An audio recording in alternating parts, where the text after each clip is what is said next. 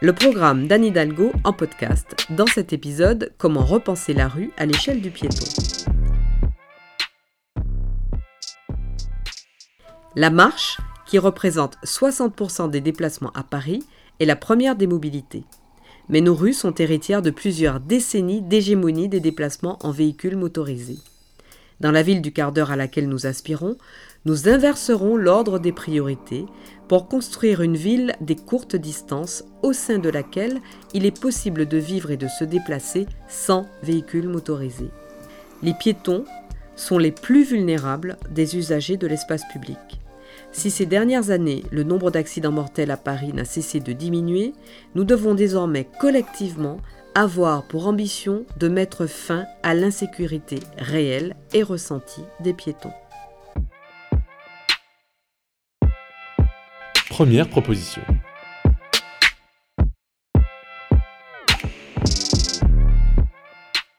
Nous voulons rendre les déplacements plus sûrs et plus confortables. Objectif, zéro véhicule sur les trottoirs. Avec la police municipale, nous amplifierons la reconquête des trottoirs et la lutte contre le stationnement et la circulation des deux roues motorisées et des trottinettes sur les trottoirs. Pour plus de sécurité et moins de pollution, nous sécuriserons et aménagerons les cheminements aux abords des écoles en développant le dispositif de rue aux écoles. Il est déjà expérimenté avec succès depuis la fin de l'année 2019 dans quatre écoles des 10e et 18e arrondissements avec la fermeture ponctuelle ou pérenne des rues situées aux abords des écoles. Enfin, nous créerons un code de la rue pour faire respecter les règles et protéger chacun. Il permettra de réaffirmer et de définir de nouvelles règles ainsi que d'inscrire les plus vulnérables que sont les piétons et les cyclistes au cœur de la ville. Deuxième proposition.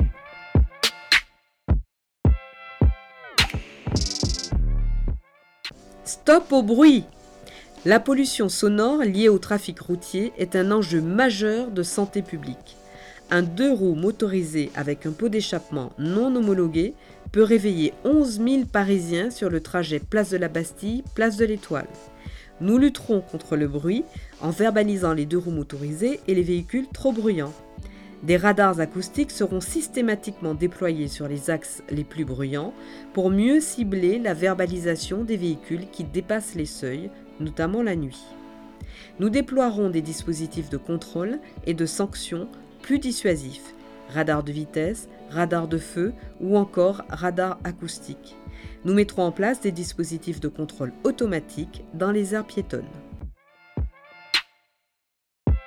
Troisième proposition. Nous nous engageons à diversifier les usages de la rue et à conquérir de nouvelles libertés. Dans la ville du quart d'heure que nous créerons, il y aura une rue aux enfants dans chaque quartier de Paris piétonnisée et transformée en aire de jeu de façon temporaire ou définitive. Nous permettrons aux habitants et aux associations d'organiser plus facilement des événements de quartier dans l'espace public. Partout dans Paris, nous souhaitons reconquérir les coins et recoins à travers des opérations du type Embellir Paris et des interventions artistiques. Nous élaborerons un nouveau plan d'accessibilité de la voirie et de l'espace public qui tiendra compte de l'essor des nouvelles mobilités et inscrira l'accessibilité universelle dans tous les projets d'aménagement. Quatrième proposition. Nous proposons quatre engagements clés pour un meilleur partage de l'espace public. La création de quartiers piétons dans tous les arrondissements. Le déploiement de nouveaux aménagements dédiés aux piétons, des trottoirs traversants, des traversées en diagonale ou encore des plateaux piétonniers la création d'une trame verte, un maillage de rue apaisé, accessible à 300 mètres de chez soi. Le réaménagement de neuf nouvelles places parisiennes. Nous apaiserons la circulation motorisée grâce à un nouveau plan de circulation qui limitera le trafic de transit et garantira une qualité de vie dans les quartiers moins bruyants et plus sûrs. Ces nouveaux plans de circulation seront élaborés dans chaque quartier lors des États généraux de la mobilité et du stationnement que nous lancerons dès le printemps. Passez à l'épisode suivant pour découvrir nos propositions sur une autre thématique et rendez-vous sur le site internet anidalgo2020.com pour découvrir l'intégralité de notre programme.